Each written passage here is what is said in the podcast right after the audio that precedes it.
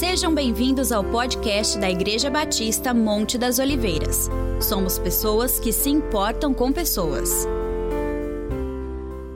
Bem, convido os irmãos aí para abrir o, o livro de Deus, no livro de Salmo, no capítulo 91. Então vamos ler aí, Salmo 91, de, de 1 a 3.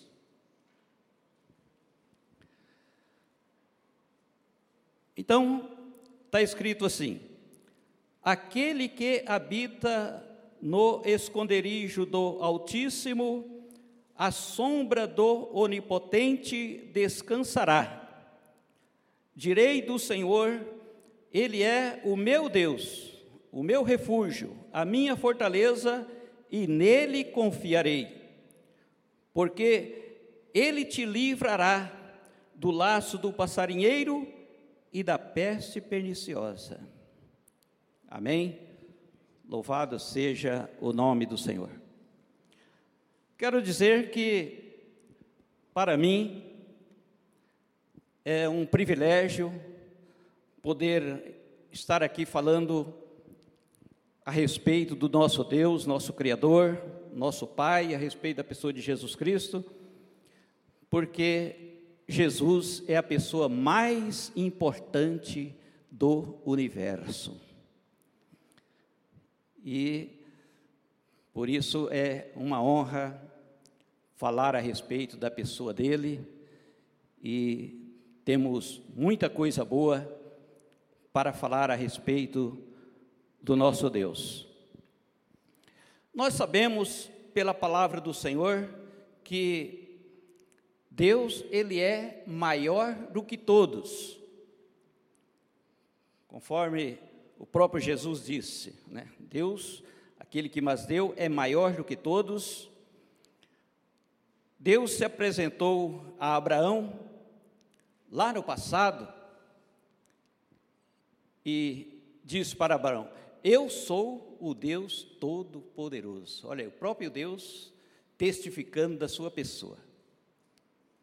E Deus revelou por meio dos profetas, por meio dos apóstolos, que verdadeiramente para Ele não há nada impossível. E aqui nesse salmo, então diz assim: que aquele que habita no esconderijo do Altíssimo, a sombra do Onipotente descansará. Olha aí que maravilha. Nós nos colocarmos né, no esconderijo do Altíssimo, para que a sombra do Deus onipotente, que é o nosso Deus, então possa nos proteger. É, é a cobertura, nós ter a cobertura de Deus. Então isso é muito importante: ter a cobertura de Deus. É por isso que o apóstolo Paulo disse certa vez: Que diremos, pois, a essas coisas? Se Deus é por nós, quem será contra nós? Olha aí, a confiança que nós podemos ter no nosso Deus. Se Deus é por nós, quem será contra nós? Aquele que nem mesmo seu próprio filho o poupou, antes o entregou por todos nós, como nos não dará também com ele todas as coisas? E quem intentará acusação contra os escolhidos de Deus? É Deus quem justifica quem os condenará? Aquele que nem mesmo seu próprio filho poupou, antes o entregou por todos nós, como nos não dará também com ele todas as coisas? Né? Então, isso é muito maravilhoso, né? E continuando, ele ainda disse: Quem nos separará do amor de Cristo? A tribulação, a angústia, a perseguição, a fome, a nudez, o perigo ou a espada? Como está escrito: por amor de ti, somos entregue à morte todo dia, fomos reputados como ovelhas para o matadouro. Mas em todas essas coisas somos mais do que vencedores, por aquele que nos amou.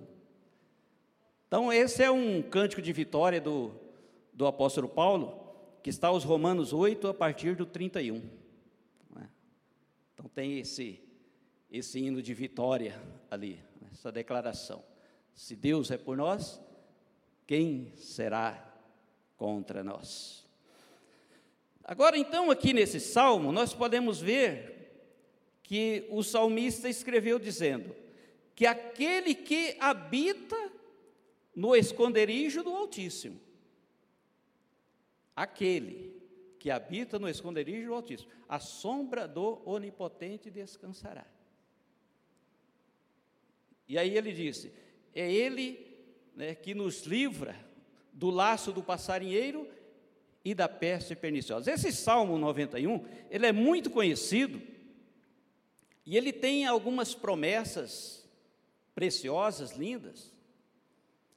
Só que muitas vezes as pessoas abrem a Bíblia nesse salmo e deixam ali aberta, pensando que essas bênçãos vai cair sobre ele pelo fato dele deixar a Bíblia aberta ali. E não é assim que funciona. Né? Então, quero mostrar aqui é, alguns itens sobre como podemos habitar no esconderijo do Altíssimo, para que a sombra do Onipotente possa nos proteger, para que nós possamos habitar debaixo da cobertura de Deus.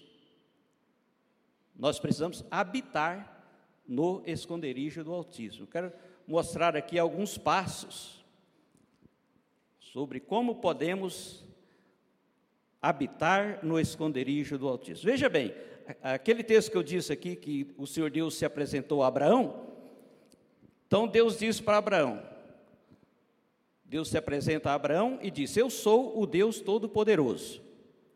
Ele diz: Anda na minha presença e ser perfeito, e porei o meu conserto entre mim e ti. Então, é aí que está a questão do habitar no esconderijo do Altíssimo. Exige um tratado, exige uma aliança, conforme o Senhor disse a Abraão. Porém, o meu conserto, quer dizer, conserto é uma aliança para que haja compromisso de ambos os lados. É no momento que a pessoa assume um compromisso com Deus. Então, a partir dali, Deus vai fazendo cumprir o que ele prometeu no tratado. Ele, Deus fez as promessas para Abraão e recomendou a Abraão a cumprir o lado dele. E aí todos nós que temos lido a Bíblia sabemos, né? Que Deus foi fiel com Abraão de uma forma muito especial. Abraão foi grandemente abençoado. Abraão, ele saiu da terra de lá naquele tempo, que o perigo era muito grande para uma pessoa peregrinar em terra estranha, ainda mais se tivesse bens, igual o caso de Abraão.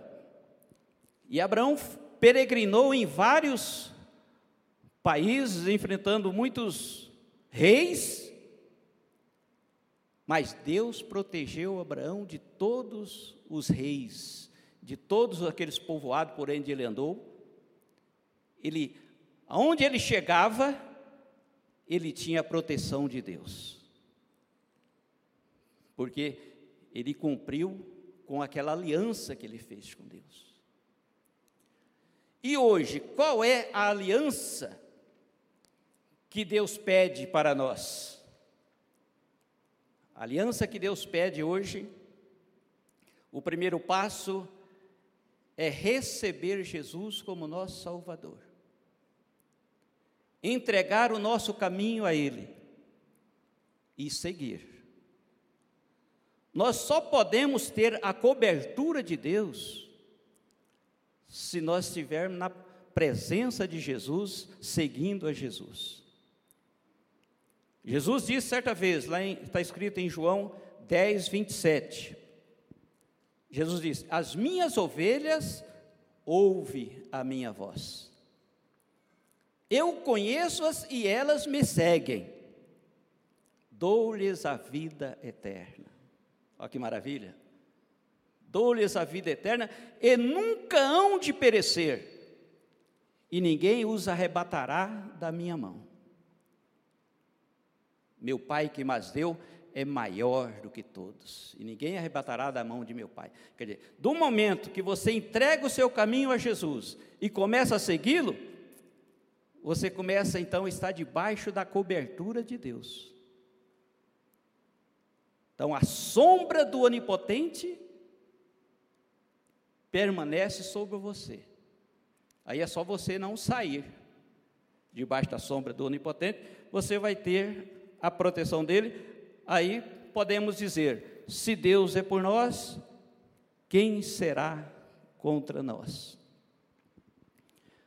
Lá no passado, Deus fez um concerto também com o povo de Israel, e foi quando o Senhor Deus disse para o povo ali: Agora, pois, se diligentemente ouvirdes a minha voz e guardardes o meu concerto, então sereis a minha propriedade peculiar dentre todos os povos, porque toda a terra é minha. Então, aqui estou falando do concerto que Deus fez lá no passado. Ó a condição. Agora, pois, se, se diligentemente, diligentemente ouvirdes a minha voz e guardardes o meu concerto, então sereis a minha propriedade. Olha aí, ser propriedade de Deus. Hoje, em Cristo Jesus, nós nos tornamos propriedade de Deus. Então, isso é, é algo muito maravilhoso, né? é uma benção muito grande. Agora, existem muitos conceitos errados sobre a forma de se obter os benefícios de Deus. Conforme eu já falei aqui, né, no, no início, que às vezes a pessoa pensa que se ele deixar a Bíblia aberta, no, no salmo que está tendo as promessas, que ele vai desfrutar daquelas bênçãos. Não, não funciona. Não funciona porque as bênçãos de Deus, ela também não é por meio de um sorteio. Não é um sorteio. Ah, fulano Deus abençoa, fulano não. Não, Deus é justo. Se fosse sorteio, então Deus era injusto. Porque ele ia abençoar um mais do que o outro. Não, as bênçãos, elas são condicionais. É claro que existe bênção incondicional também, mas o, as principais bênçãos, elas são condicionais. Então, muito, agora, muitas, muitas vezes as pessoas dizem, Deus é bom, Deus perdoa. E é verdade, Deus é bom, Deus perdoa. Mas aí vem a questão: quando é que Deus perdoa? Deus perdoa, Deus é bom, Deus perdoa, mas quando? Aí entra a condição. Aqui nós podemos ver num texto da palavra de Deus, escrita, ou seja, no Atos dos Apóstolos, no capítulo 3, versículo 19, o apóstolo Pedro, inspirado pelo Espírito Santo, ele mostra duas condições para que os pecados sejam apagados. Ele disse: Arrependei-vos e convertei-vos para que sejam apagados os vossos pecados. Olha aí, arrependimento e conversão. Se exige para que os pecados sejam apagados. Porque, veja bem, como que Deus vai perdoar uma pessoa que roubou uma bicicleta e está pensando, na próxima oportunidade eu vou roubar outra? Deus vai perdoar? Não adianta. Deus é sábio, Deus sabe todas as coisas. Então ele perdoa quando há conversão. A pessoa roubou 5, 10, 20 bicicletas. Mas chega uma hora que ele fala: puxa vida, eu não estou agradando a Deus dessa forma. Quer dizer, ele se arrepende. Ah, não, daqui para frente agora eu não vou furtar mais ninguém. Eu vou mudar de vida. Então, nessa hora, os pecados são apagados. E assim é as, oito, as outras coisas indevidas, né? Tudo que a pessoa pratica de maneira indevida, ela só é perdoada, a pessoa só é perdoada quando a pessoa se arrepende e se converte. Arrependei-vos e convertei-vos para que sejam apagados os vossos pecados e venha sobre vós o tempo do refrigério pela presença do Senhor. Olha aí. E aqui fala de uma benção especial, hein? Uma das maiores bênçãos, um dos maiores benefícios que o homem pode receber nessa terra é a presença de Deus. Não tem outra benção melhor. E você vê que aqui o texto está dizendo: ele diz: arrependei-vos e convertei-vos, para que sejam apagados os vossos pecados, e venha sobre vós o tempo do refrigério pela presença do Senhor. Então, está vendo como a pessoa ganha quando ele se arrepende e se converte? Ele ganha a presença de Deus na vida dele. Muitas pessoas duvidam, né? Muitas pessoas, ah, que um Deus tão grande, um Deus tão sublime, um Deus tão magnífico, quem é o homem para ter a presença de Deus? E aí, Paulo escrevendo para os novos decididos, lá de Corinto, ele diz: Vocês não sabem que vós sois o templo do Espírito Santo? Que habita em vós, proveniente de Deus e que não sois de vós mesmos, porque foste comprado por bom preço. Fosse comprado por bom preço. Quem? Aquelas pessoas que haviam entregado o caminho a Jesus e estava seguindo. Se você entregou o seu caminho a Jesus e está seguindo, você foi comprado pelo preço de sangue. Preço não de coisas corruptíveis como a prata e ouro, mas preço de sangue, como que de um cordeiro imaculado e incontaminado. Então é isso que é importante. E após esse, esse ser comprado, a pessoa se torna habitação do Espírito Santo. Na hora que a pessoa se arrepende e se converte, os pecados são apacados e a pessoa então passa a ter a presença de Deus, andar com Deus. Um privilégio muito grande, né? Andar com Deus. E é isso que Deus quer, que cada um de nós andemos com Ele. A Bíblia fala de um homem que viveu antes do dilúvio, um homem chamado Enoque, ficou registrado na história como homem que andava com Deus. Enoque andava com Deus e Deus para si o levou. Então, ali aquele fato histórico, esse registro histórico de que Deus para si o levou, ele se tornou um tipo do arrebatamento da igreja. Quer dizer, assim como Enoque, ele não provou a morte. Ele andava com Deus, Deus para si o levou sem morte. Ele foi levado para Deus. Assim como Elias também, né? Foi levado sem morrer. Foi levado para Deus. E o arrebatamento da igreja vai ser isso. Quer dizer, aquele que estiver seguindo a Cristo no dia do arrebatamento, não vai provar a morte. Não vai morrer. No abrir e fechar de olhos, esse corpo vai ser transformado no corpo glorioso. No outro corpo, um corpo que pode subir no espaço e ir para um determinado lugar que já está determinado por Deus. Vamos ser arrebatados aqui da terra, vamos sair da terra. Muita gente não acredita, né?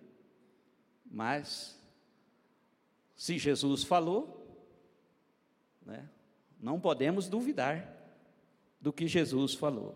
Né? Então, isso é muito importante. Então, Enoque andava com Deus, Deus para si o levou. Então nós precisamos, devemos andar com Deus. É um privilégio muito grande, é uma honra. E todo aquele que se arrepende, se converte, conforme diz aqui a palavra, os pecados são apagados, vem sobre nós o tempo do refrigério, pela presença do Senhor. Porque na presença de Deus, há abundância de alegria. Por mais que a pessoa está sofrendo nessa vida aqui, luta, batalha, dificuldade, mas a presença de Deus traz a alegria espiritual na nossa vida. Nós temos até um texto que diz que na presença de Deus até a tristeza salta de alegria. Isso quer dizer, se a pessoa está triste, está abatido, está abalado, a situação está difícil, mas a presença de Deus alegra a vida espiritual dele. Eu sigo a Cristo há 45 anos, muitos aqui não tinham nascido, né? Então, durante essa jornada, eu passei por situação difícil, mas a alegria que eu obtive desde o dia que eu entreguei o meu caminho ao Senhor, nunca faltou nesses 45 anos. Porque nos momentos mais difíceis da minha vida, eu me alegrei, sabe como? Na esperança. É o que diz a palavra lá em Romanos 12, 12, né? Alegrai-vos na esperança, sede paciente na tribulação e perseverai na oração. Olha aí. Alegrar na esperança, quer dizer, a situação está difícil, está ruim, está amarga, não vejo nenhuma saída. Mas a esperança em Deus traz aquela convicção, aquela certeza que o socorro de Deus vai chegar. E por mais que seja a situação difícil, que não há como esperar nada nesse mundo, mas podemos nos alegrar na certeza da vida eterna. Se tudo tiver fechado aqui, não há nenhuma esperança para essa vida, mas só a esperança da vida eterna já alega o coração do seguidor de Cristo. A presença de Deus, ela traz. Então, então conforme eu disse aqui, né, é, as pessoas dizem Deus é bom, Deus perdoa, quando a pessoa se arrepende. Outro conceito errado. É, veja bem, às vezes a pessoa pensa assim: ah, Jesus ama a todos e não faz acepção de pessoas. Existe conceito errado na interpretação, nessa interpretação também, que Jesus é amor e Jesus não faz acepção de pessoas. Só que nós temos que entender que a lei da semeadura, ela não é anulada. Nem a graça de Deus anula a lei da semeadura. Então, é preciso que haja compromisso e responsabilidade. Jesus ama a todos, Jesus não faz acepção de pessoas, mas ouça o que Jesus disse em Mateus 24, após o 36, né, que fala ali da arca de Noé. Então Jesus diz assim: naquele dia, dois estarão no campo, Um será levado e o outro será deixado. Duas mulheres estarão moendo no moinho, uma será levada e a outra será deixada. Dois estarão numa cama, um será levado, o outro será deixado. E aí? Jesus não faz acepção de pessoa e como é que vai acontecer isso no arrebatamento? No dia que ele vier para arrebatar a igreja, vai ter casais ou casal que um vai, o outro fica. Ah, então está fazendo acepção de pessoa? Não. É porque o amor de Deus não anula a sua justiça. Deus é amor e justo ao mesmo tempo. Deus faz justiça e juízo a todos os oprimidos. Deus é o justo juiz. Então, naquele dia ali, bom, dois estão numa cama. Os dois recebeu Jesus e está seguindo Jesus. Os dois estão debaixo da cobertura de Deus. Os dois têm o Espírito de Cristo. Aí o casal sobe. E se o casal nenhum está seguindo a Cristo? Aí vai ficar os dois. Mas quando Jesus disse aqui que um será levado e o outro deixado, ele está se referindo que nem todos subirão no dia do arrebatamento. É isso que Jesus está ensinando. Então nós temos que estar atento. E qual é, qual deve ser a nossa atitude? O que é que Jesus recomendou para que naquele dia nós possamos subir com Ele? Nós podemos dizer aqui duas coisas. Uma das coisas necessárias é ter o Espírito de Cristo, e a outra é vigiar, não entristecer o Espírito Santo, para que ele não saia né, de nós. Então, ter o Espírito de Cristo, por quê? Por que, que naquele dia um será levado e o outro deixado? Porque a palavra diz que se alguém não tem o Espírito de Cristo, esse tal não é dele. Então o segredo aí é ter o Espírito de Cristo. E para ter o Espírito de Cristo, nós precisamos permanecer na fé, permanecer servindo a Ele. Porque aquele dia e hora, ninguém sabe. Então ninguém sabe o dia nem a hora que Jesus vem. Mas a recomendação é: nós precisamos ter o Espírito de Cristo ativo em nós. Quem tem o Espírito Santo vai receber a transformação do corpo e subir com ele para a morada celestial. Quem não tiver o Espírito de Cristo, não pode subir porque não é dele. Não, está vendo bem que muitas vezes a pessoa é, tem uma concepção errada? Ah, não, Jesus é amor. Mas foi Jesus que disse que um será levado, o outro será deixado. Aí ele não faz excepção de pessoa, não faz. Então, o julgamento dele é perfeito. Se a pessoa pratica o mal, então ele vai receber um, um julgamento justo. Então não é porque a pessoa é, fez é, é filho de crente ou frequenta a igreja, mas se ele vive uma vida errada, ele vai ser punido, porque Deus não faz acepção de pessoas. É isso que todos nós precisamos entender. E procurar concluir, vou falar aqui de mais um passo importante, que o maior, nós estamos falando aqui dos benefícios de Deus, o maior benefício é a salvação. Mas sabia que a salvação também exige condições? Ah, não, é pela graça.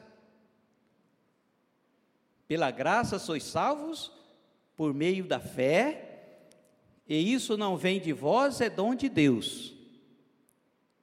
Não vem das obras para que ninguém se gloria. E às vezes, muitas vezes, a pessoa interpreta errado esse texto. Ah, não, é pela graça. Se nós observarmos o texto principal, o texto mais conhecido da Bíblia, que é João 3,16, então está escrito: Deus amou o mundo de tal maneira que deu o seu Filho unigênito. Olha aí. Para que todo aquele que nele crê não pereça, mas tenha a vida eterna. É pela graça. Mas se a pessoa não der lugar para a graça de Deus, ele fica de fora.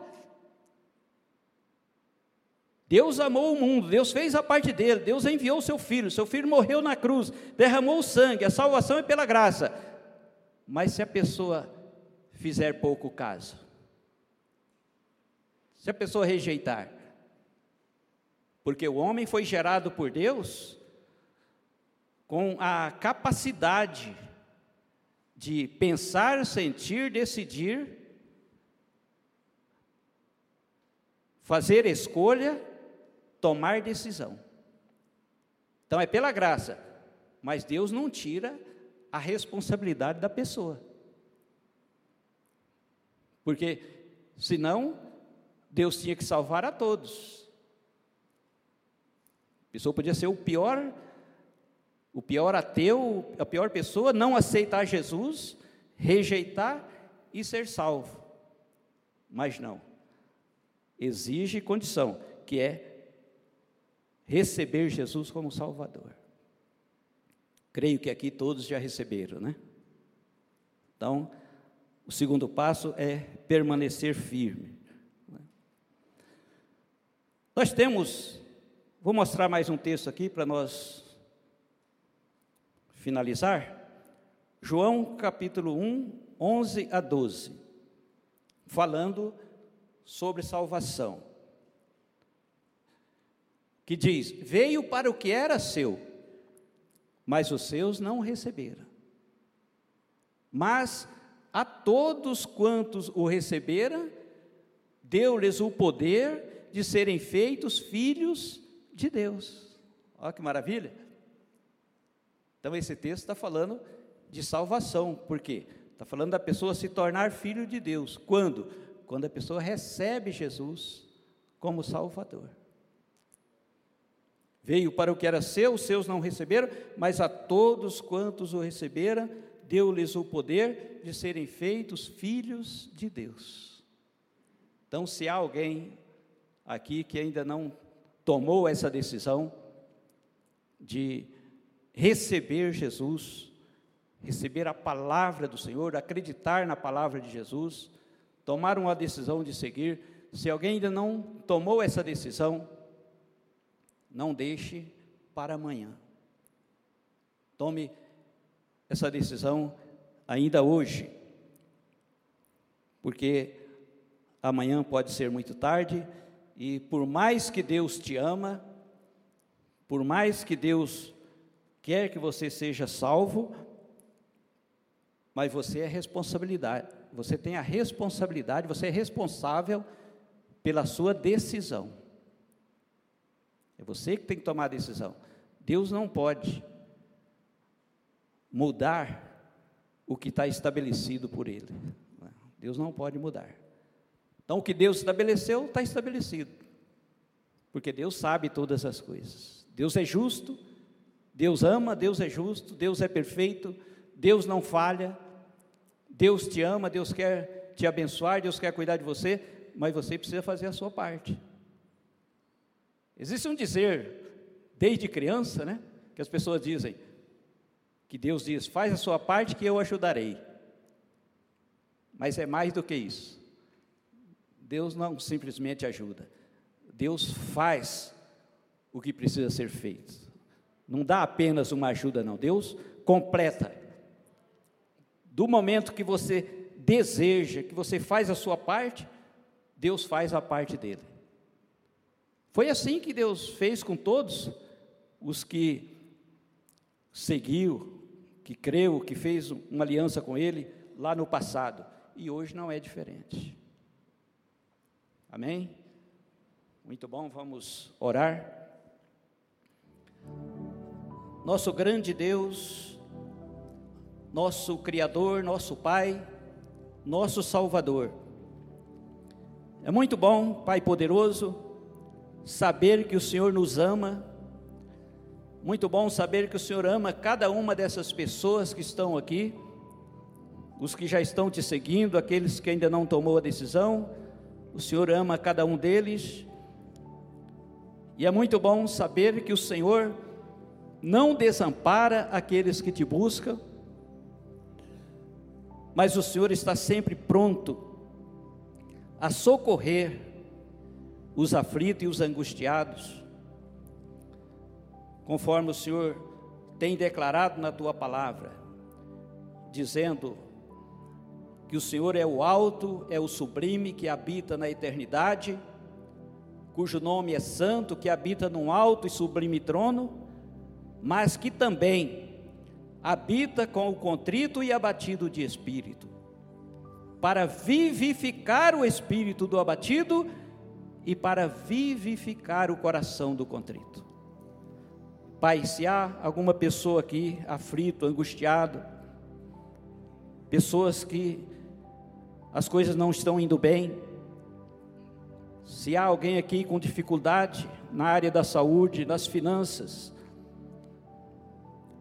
pessoas desempregados, que o Senhor possa, meu Deus, dar a direção e abençoar o teu filho, a tua filha, pai, estendendo a tua mão poderosa, milagrosa para socorrer os aflitos e conceder, pai, que essa situação ruim seja mudada, que haja uma mudança pelo derramar da tua bênção sobre cada um dos teus filhos e filhas. Pai poderoso e santo, conceda que venha o teu Espírito Santo sobre cada pessoa, trazendo amor, trazendo alegria, trazendo paz, trazendo esperança, trazendo fé, trazendo sabedoria, para que possa ser vitoriosos. É o que nós pedimos em nome de Jesus Cristo, nosso Salvador. Muito obrigado, Pai Santo, pelo que o Senhor já tem feito na nossa vida e creio que muito mais o Senhor quer e pode fazer. Louvado seja o teu nome eternamente. Amém. Gostou dessa mensagem? Então compartilhe com sua família e amigos e não se esqueça de nos acompanhar nas redes sociais. Até a próxima!